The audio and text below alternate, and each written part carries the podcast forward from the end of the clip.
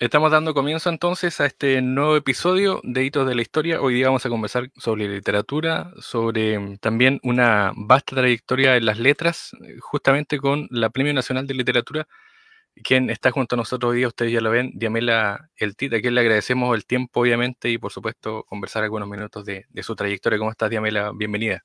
Hola, ¿qué tal? Buenas tardes. Muchas gracias por la invitación. Bueno, eh, hablemos, comencemos con, antes de ir ya al tema de mm, literario, de trabajo y de profesión. Eh, ¿Cómo inicia Diamela? Es profesora, si no me equivoco, y también eh, hizo clase algún tiempo, es decir, viene también desde las aulas. Sí, en realidad yo estudié, estudié en la Universidad Católica Estudié en ese tiempo pedagogía en castellano, trabajé varios mm, años como profesora secundaria en el Carmela Carvajal, de, aquí en Santiago. Trabajé también antes de titularme en la población, el liceo de la población José María Caro y también hice postítulo en la Universidad de Chile. Y después de ahí pasé a hacer clases en la universidad. ¿Y cómo influye el tema de, trabajar con jóvenes, de hacer clases finalmente, el tema de ir buscando las acciones, la historia? ¿Cuánto influyó eso en, el desarrollo después de la profesión o de, este trabajo literario? Mira, Armando, en verdad fue eh, siempre muy interesante. Hay que reconocer que los profesores en general tenemos bastante trabajo, sobre todo cuando tenemos horario completo, ¿no? En secundaria no es menor por la cantidad de cursos que tenía que tomar, pero también tenía el, el lado muy, muy positivo de Em, ver estos jóvenes, en este caso eran niñas, eh, en el Carmela, em, y ver cómo transcurrían, digamos, sus derroteros de vida, ¿no? Yo hice clases en ese tiempo bajo dictadura, entonces no era sencillo ver eh, la forma en que estaban organizados, digamos, los estudiantes, ¿no? Eh, después eh, viví, por supuesto, la transición en la universidad y también me permitió ver a los jóvenes cómo se iban o no iban involucrando en los procesos sociales, cuáles eran sus preocupaciones y sus horizontes de vida. Entonces también, si bien uno enseña, también aprende, ¿no? Y en ese sentido, durante, me imagino, los primeros años de la dictadura, también hay un proceso interno, un proceso propio de ir eh, conociendo esto que para muchos era algo nuevo, también para otros fue algo bastante terrible. ¿Cómo se vive en esos primeros años siendo profesora y también tratando de enseñar en medio de una dictadura como la chilena? Bueno, evidentemente es muy difícil. Em, es muy difícil en realidad hablar de esos años porque son muy concretos y materiales, ¿no? Y en cierto modo eh, es muy complejo ponerse en un escenario que no se conoce, como fue el escenario de la dictadura, ¿no?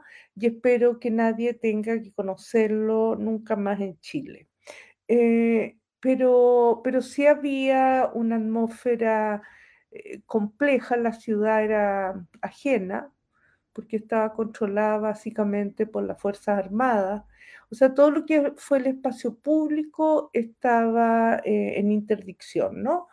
Y por otro lado, eh, las medidas represivas dentro del colegio eran mm, complejas, incluso con cuestiones extraordinariamente personales, como que frente en mi tiempo eh, había inspectoras que entraban a la sala eh, abrían las mochilas o los bolsones de estas estudiantes buscando pastillas anticonceptivas, ¿no? Entonces era fuerte ver esa intromisión en su sexualidad y sus vidas privadas, ¿no? Em, bueno, eh, insisto que esas estudiantes tenían un universo recortado por la dictadura. Eh, yo misma tenía como profesora límites y limitaciones por las vigilancias que había, eh, pero, pero en fin, eso lo viví y como dije, espero que ni profesores ni estudiantes tengan que vivirlo bajo ningún punto de vista otra vez. Bueno, y ahí avanza el proceso de, de Amel Altit porque eh, comienza, o yo diría, no sé cómo, cómo fue el inicio del colectivo de acciones de arte, cómo nace Mm, eso, qué significaba para ustedes, los que integraban este colectivo en medio de mm. una dictadura, además crear este grupo y este espacio donde finalmente hay un trabajo de fondo ya, podríamos así decirlo, no sé si introspectivo, pero sí un trabajo muy fuerte. Bueno, en realidad lo que se planteó el colectivo, que eh, como usted lo menciona muy bien, Armando, es un, colectivo. Entonces éramos varias gentes eh, de, mm, de prácticas interdisciplinarias que convergimos en el colectivo y tal vez para mm, eh, nosotros nos, nos interesaba la ciudad, ingresar a una ciudad precisamente vigilada, cautelada y controlada con acciones, eh, digamos, breves, ¿no? Entre ellas, eh, tal vez la más, la más importante, diría yo, es el no más, el no más con signo, ¿ya? En el sentido que se, eso se pensó en 1983, a 10 años del golpe de Estado, y la idea, y así lo hicimos, fue salir en la noche a rayar el no más, no, no más con signo, con la expectativa que eh, los, la ciudadanía completara ese signo con sus demandas, ¿no?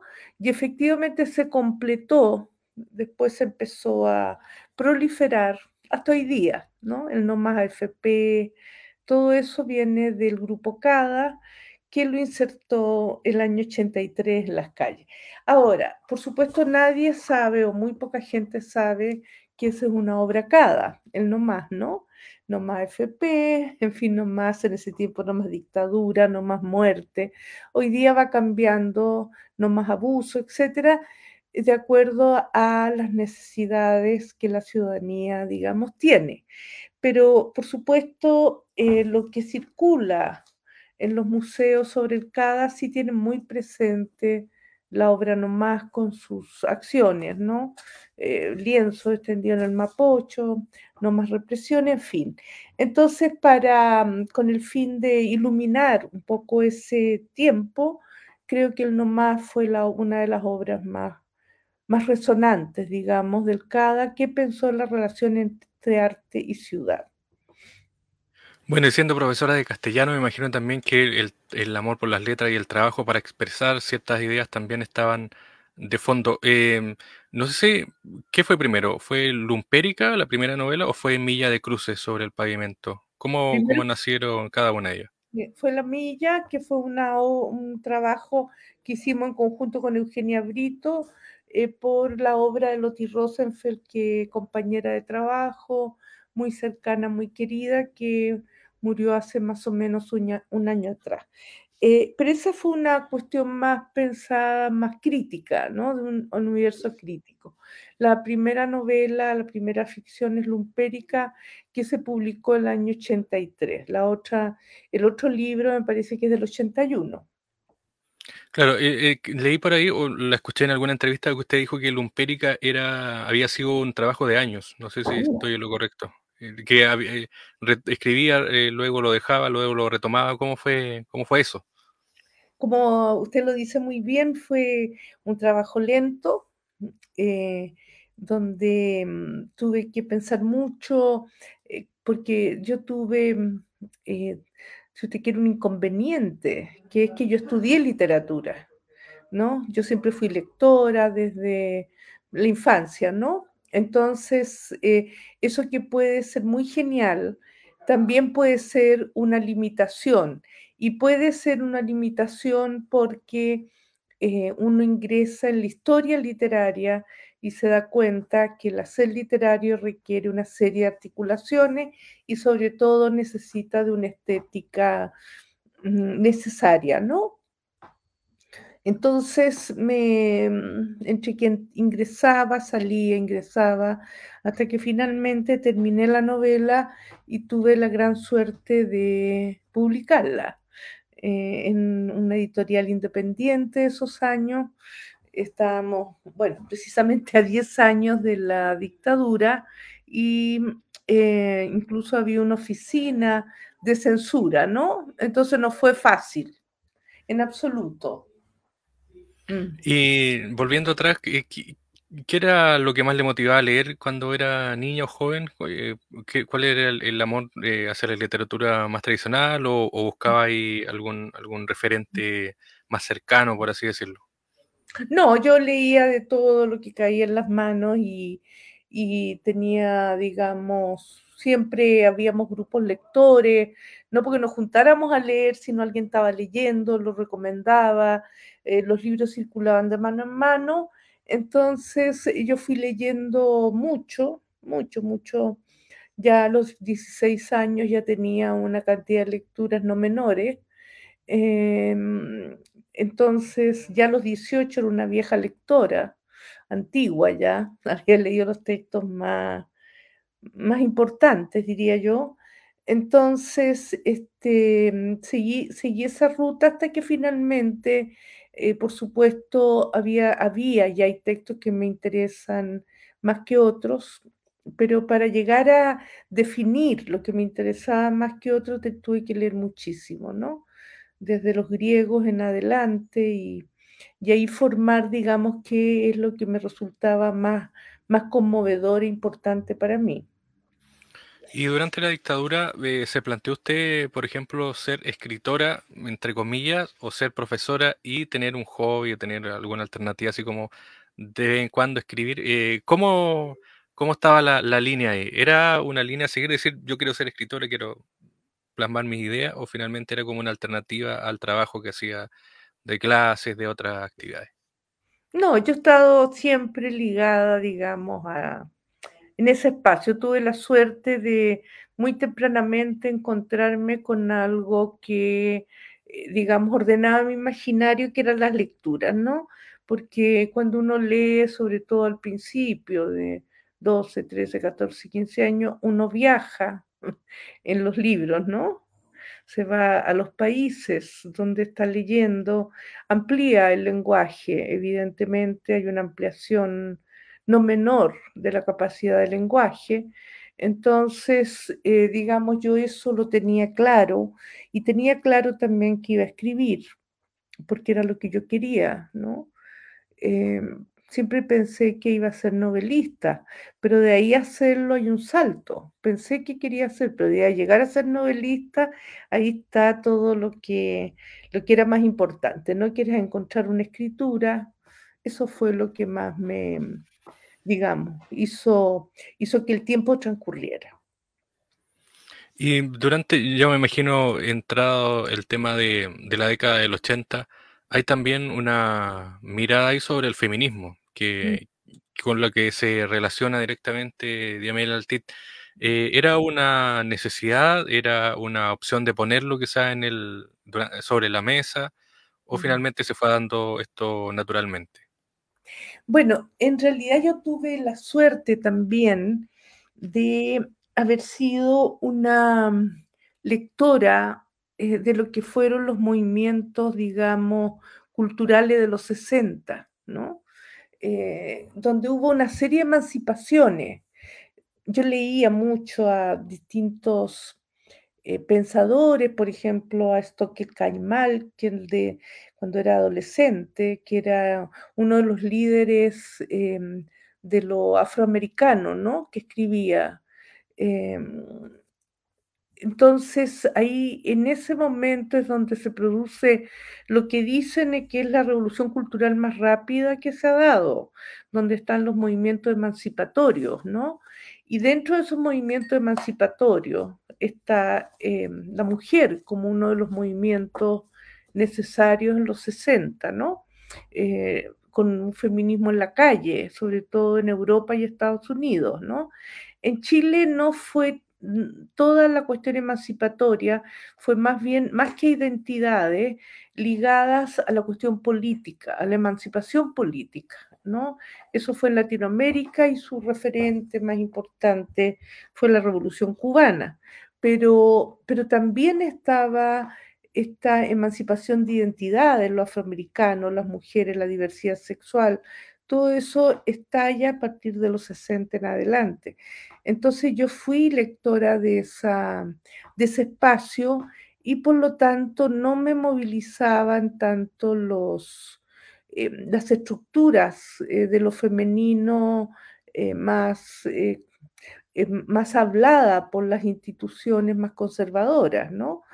tuve la suerte de vivir una época también de apertura y yo me plegué en esa línea.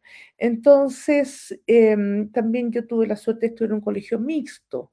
Entonces, mi relación con el otro fue siempre bastante cómoda porque, porque no, había, no había esa segregación eh, por sexo, ¿no?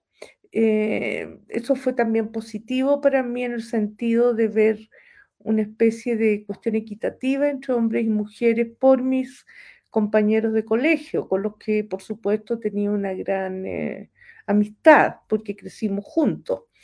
Pero, pero también, ¿no es cierto?, más adelante, precisamente, yo creo que en la cuestión literaria es donde vi más patente la simetría de los géneros eh, hasta hoy, ¿no?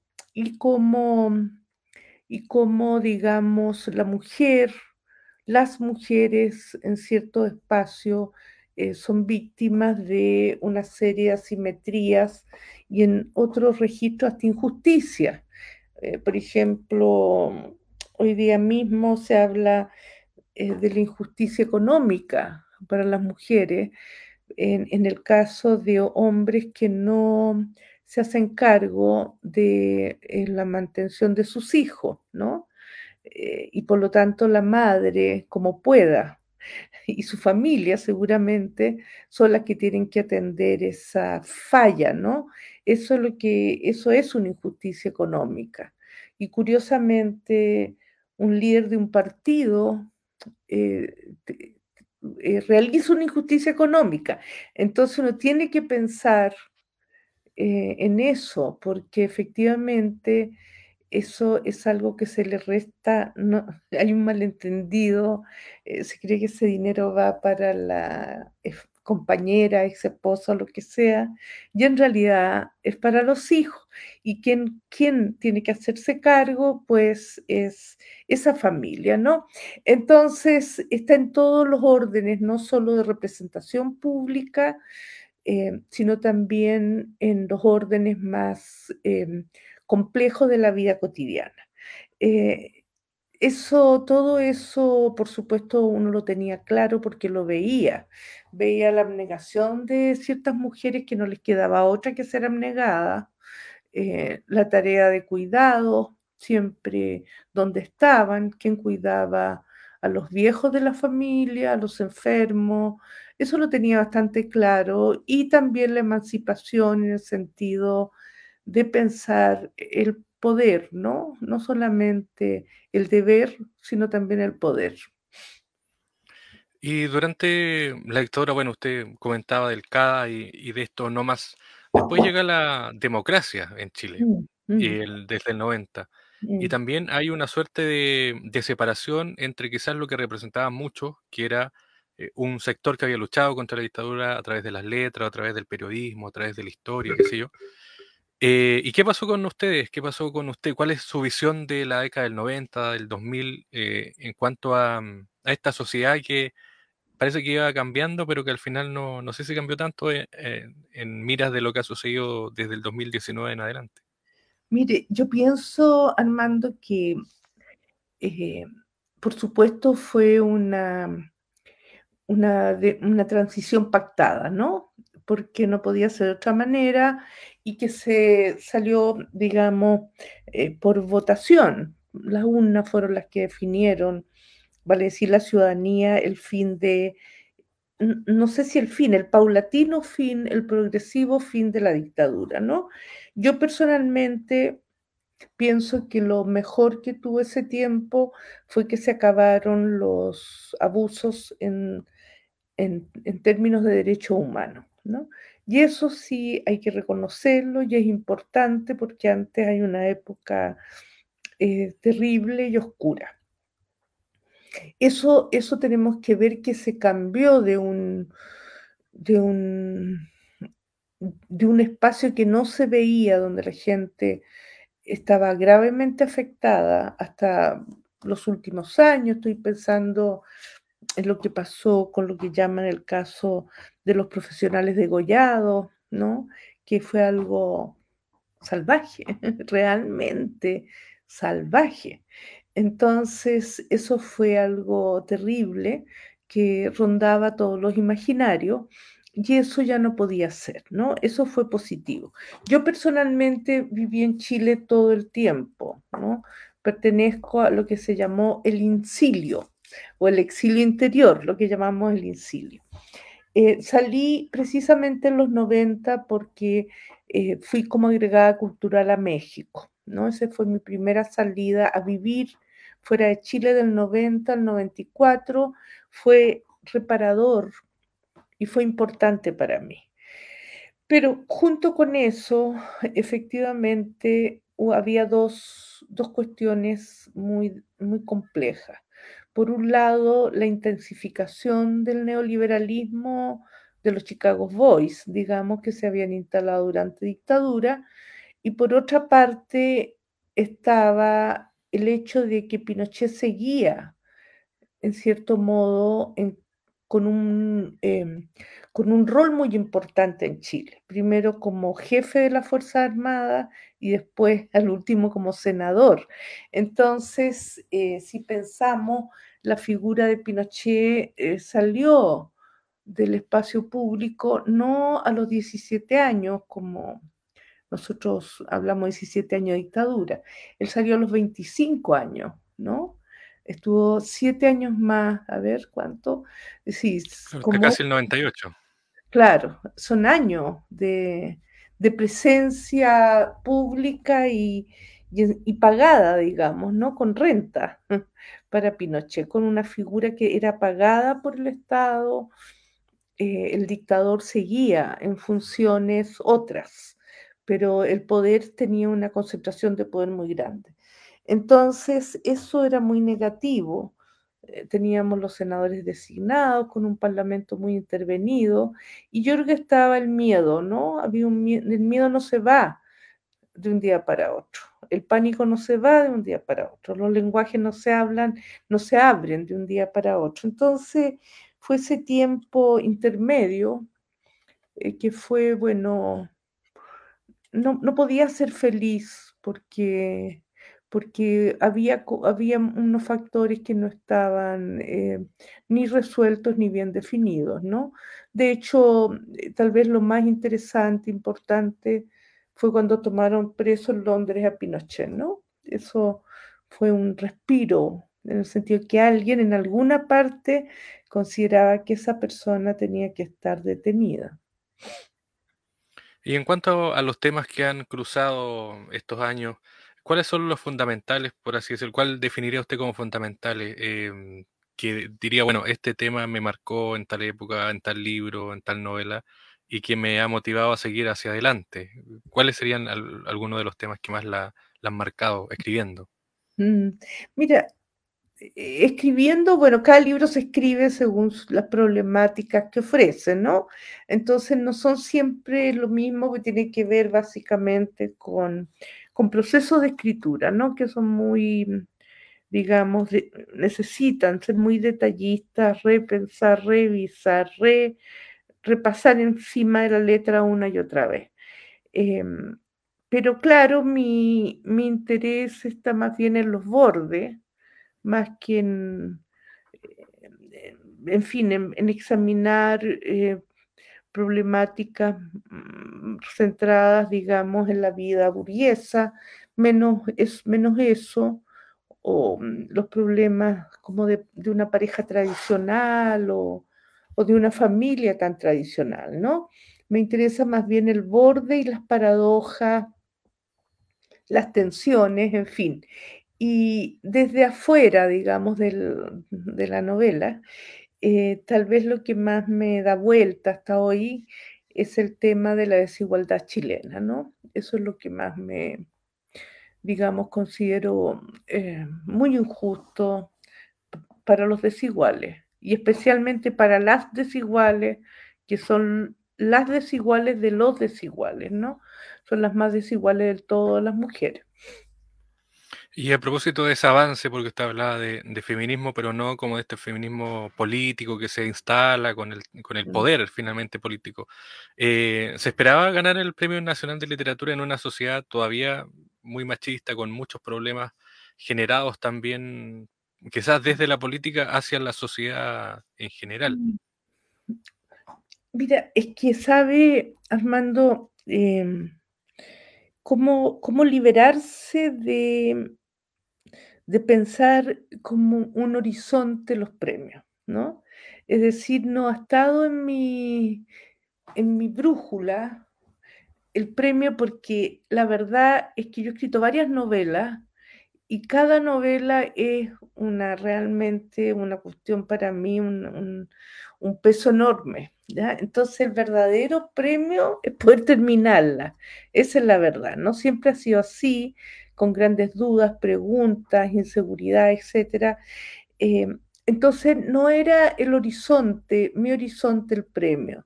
Eh, por supuesto, cuando me otorgaron el premio, eh, fue muy estimulante, fue mm, bastante positivo. Es positivo tener el Premio Nacional de Literatura. Pero por otro lado, digamos, no mm, fue muy bonito pero no, ese premio no me sirve para la novela que estoy escribiendo, porque me, la novela me ofrece los mismos eh, escollos de la primera novela, que me ofreció sin parar la primera novela. Entonces, yo creo que hay que ojalá se pudiera separar em, escritura y premios, entendiendo que los premios em, son a los libros, no a la persona. Yo no, me gané yo el premio, yo, yo, mi persona no se lo gano. Mi persona es la que se siente a escribir, ¿no? claro, mi persona sale mientras escribo, pero es la que se siente. Los premios son a los libros, ¿ya? Y en ese sentido hay que separar un poco el cuerpo y la vida cotidiana de los premios. Eso, me, eso es lo que yo realmente creo, ¿no? Pero por supuesto fue estimulante y, y espero ahora que eh, el próximo premio nacional sea a una poeta, porque desde Gabriela Mistral, eh, que nadie, eh, ninguna poeta chilena ha ganado el Premio Nacional de Literatura. Y hay generaciones de poetas, especialmente anteriores a los 80, que ya han muerto, y hay poetas de las mujeres de los años 80 que son muy, muy, muy valiosas Estoy, por ejemplo, pensando por dar un nombre, Carmen Berenguer, ¿no? Eh, que no que no tienen ese premio. Ahí donde hay una, no puede ser que, que, que solo Mistral haya tenido el Premio Nacional de Literatura en poesía, ¿no? En esa, entendiendo que una vez poesía y otra narrativa. Entonces ahí hay una, una falla geológica no menor para las poetas. Es una cosa que a mí me, me da un poco de vergüenza, o digámoslo en términos chilenos, me da plancha. Y bueno, se nos quedó eso a propósito de lo que usted mencionaba. Eh, los referentes femeninas actuales, eh, ¿tiene algunas referentes chilenas? por decir, esta, esta mujer escribe no necesariamente novelas, sino mm. poesía u otra, otra mm. historia. Sí, yo estaba pensando en Carmen Berenguer, en Malú Riola, hay muchas escritoras y la Nona Fernández.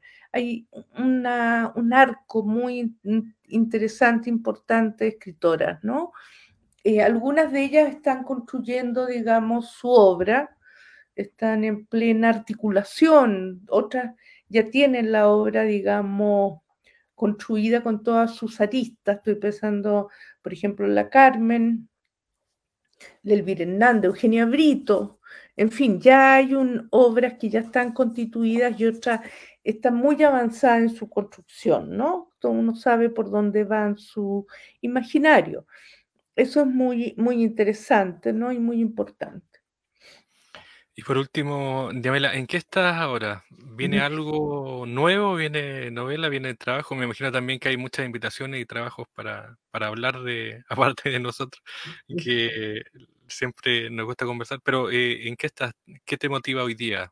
Mira, he estado, he estado, estoy escribiendo una novela con todo lo que eso implica, eh, pero también en general eh, participo en otras cosas como presentaciones de libros, tengo que presentar luego un libro, em, voy a Nueva York ahora, yo trabajé mm, muchos años en la Universidad de Nueva York yendo un semestre al año, ¿no? Eh, terminé ese trabajo porque llevaba muchos años como eh, en la actividad docente. Entonces, eh, pero tengo que ir ahora porque la que fue directora del programa de escritura creativa, la escritora argentina Silvia Moloy, murió y están haciéndole un homenaje, así que en unos días más eh, parto a Nueva York por unos poquitos días. Estuve ahora en Europa y en México en, en eventos y bueno, fue interesante ver cómo en un viaje más largo, me fui inmediatamente después del plebiscito a, Europa, estuve un mes y medio casi afuera, ¿no? Entonces ha sido, ha sido una experiencia donde tú ves, aunque sea muy fugazmente, cómo, cómo están las energías literarias, etcétera, ¿no? ¿Y queda tiempo para, para escribir o falta tiempo con toda la no, Mira, yo como, yo he sido jefa de hogar por largo, por muchos años. Entonces, eh, el tiempo es una cuestión siempre en construcción.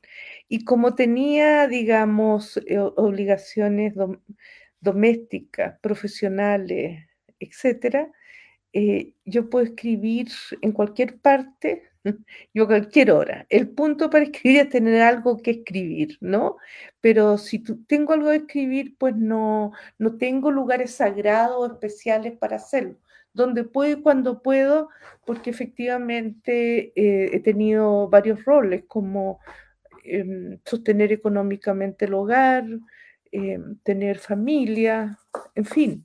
Entonces, eh, yo soy una mujer más de este país. Y, por último, también me imagino que ahí, em, en cuanto a la escritura, me interesa saber si eh, cómo vienen las ideas, van apareciendo a poco, se van, porque leí que no son lineales, tú decías que no son lineales las novelas mm, que escribes. No, mira, la verdad es que es que hay algo que detona, ¿no? Siempre hay un, algo X que detona, ¿no? Entonces, em, em, por ejemplo, escribí una novela em, que se llama Fuerzas Especiales y la imagen que me daba vuelta es la de los bloques debajo de Mena, los, los bloques de edificio, que son como jaulas, ¿no? No sé si alguien, bueno, está tanto, tan dividido que la gente no sabe cómo vive el otro, ¿no? Cuando vive de manera muy eh, restringida. ¿No? Y esos, esa imagen me da vuelta, no, no para escribir de bajo de Mena, no, sino esa imagen del blog, ¿no? De ese blog particular, ¿no? Los blogs son, por supuesto, importantes y necesarios para la población, pero esto, esto ya conserva eh, como el lugar de la, de la jaula, de gente enjaulada, ¿no? Muy, muy compleja.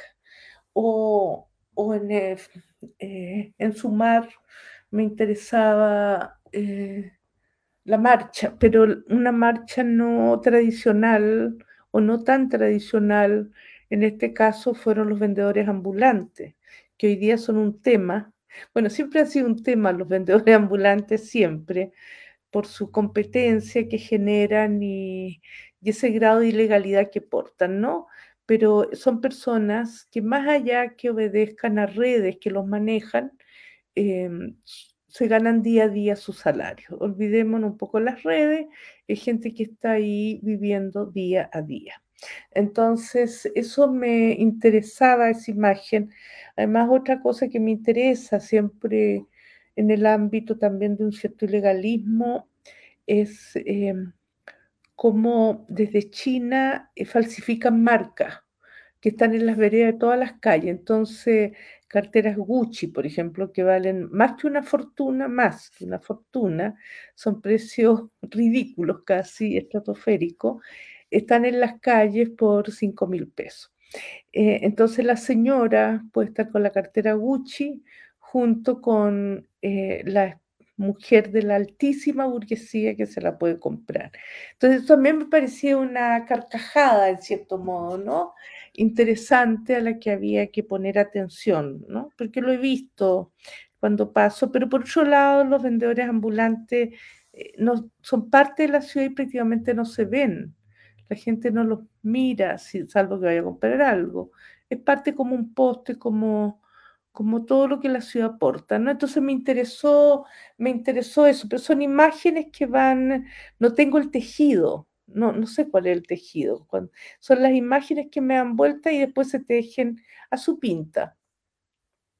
¿Y regularmente cuánto tiempo dura una novela, escritura? Porque eh, Lumpérica fue harto, pero no sé si es tanto Sí, yo no escribo, o sea, yo no publico, yo son años que me demoro, no, no porque sea larga. ¿No tiene la presión de los editores que están ahí? No, yo, no soy una bestseller, soy una bajo seller, entonces no hay presiones, no tengo, no, y nunca, nunca trabajo por encargo yo, ¿no? Que me encarguen un libro, no.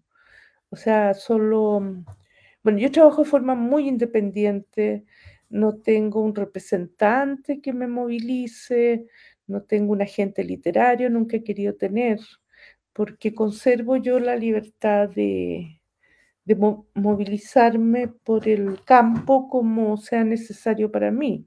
Entonces, no, no, yo, yo hace muchos años, décadas, que publico con Planeta cuando se instaló en Chile, ¿no?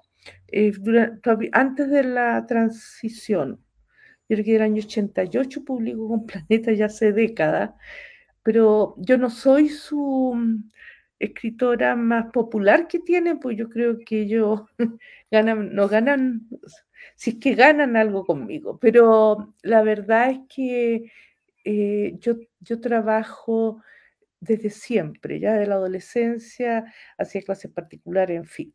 Entonces, la cuestión literaria para mí no ha pasado por el dinero, porque ya sé que mis libros no me iban a hacer rica.